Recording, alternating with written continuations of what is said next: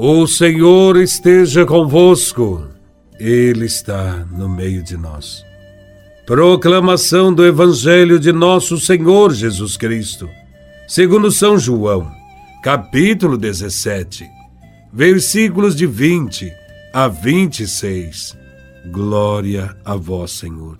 Naquele tempo, Jesus ergueu os olhos ao céu e rezou, dizendo: Pai Santo, eu não te rogo somente por eles, mas também por aqueles que vão crer em mim, pela Sua palavra, para que todos sejam um, como tu, Pai, estás em mim e eu em ti, e para que eles estejam em nós, a fim de que o mundo creia que tu me enviaste eu dei-lhes a glória que tu me deste, para que eles sejam um, como nós somos um. Eu neles e tu em mim, para que assim eles cheguem à unidade perfeita e o mundo reconheça que tu me enviaste e os amaste como me amaste a mim. Pai, aqueles que me deste. Quero que estejam comigo, onde eu estiver, para que eles contemplem a minha glória, glória que tu me deste, porque me amaste antes da fundação do universo. Pai justo, o mundo não te conheceu, mas eu te conheci, e estes também conheceram que tu me enviaste. Eu lhes fiz conhecer o teu nome e o tornarei conhecido ainda mais, para que o amor com que me amaste esteja neles e eu mesmo esteja neles. Palavra da salvação. Glória a vós, Senhor. Esse Evangelho é a terceira parte da oração conhecida como oração sacerdotal, feita por Jesus ao Pai antes do seu sacrifício na cruz. A oração que Jesus faz possui aspectos importantes para a nossa vida.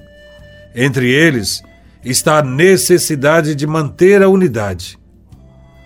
O Evangelho também nos ensina que a preocupação de Jesus conosco ultrapassa todos os tempos e lugares abrange o trabalho que os discípulos irão realizar e também o trabalho da igreja em todos os tempos.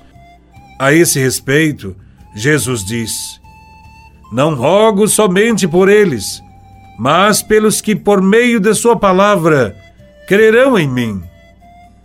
Sobre a unidade dos cristãos, Jesus afirma o seu desejo de que todos sejam um, como o Pai e Jesus são um. Esta unidade, pedida por Jesus, é fruto do rompimento de muitas amarras que existem entre nós. Devemos vencer o egoísmo, a intolerância, a corrupção, a falta de fé, o preconceito e muitas outras coisas para mantermos a unidade.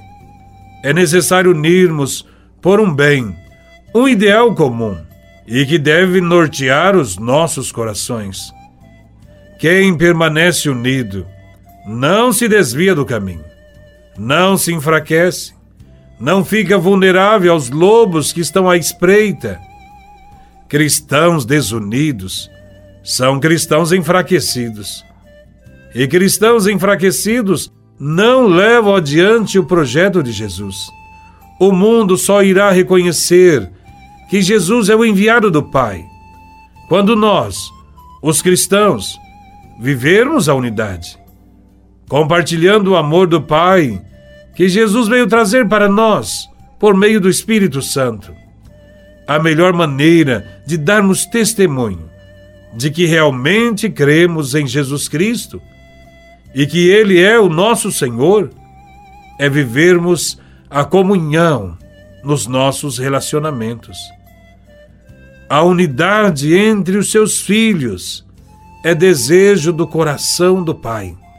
Na maioria das vezes, nós pedimos ao Senhor saúde, riqueza, prosperidade, sucesso profissional, mas de fato, nós deveríamos implorar pela unidade nas nossas relações interpessoais, pedir a unidade em nossa família, também na comunidade e no mundo. Podemos ser diferentes uns dos outros.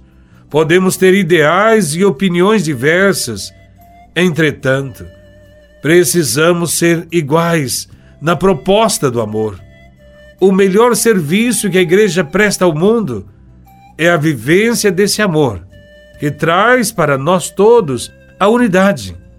Que esta oração da unidade, ouvida no Evangelho de hoje, seja a nossa constante oração e que os seus frutos sejam conhecidos na vida de cada um de nós. Aquilo que nos une é muito mais importante do que aquilo que nos divide. E é Jesus que nos une. E é Jesus que proporciona a unidade, junto com o Pai, pela força do Espírito Santo. Louvado seja nosso Senhor Jesus Cristo, para sempre seja louvado.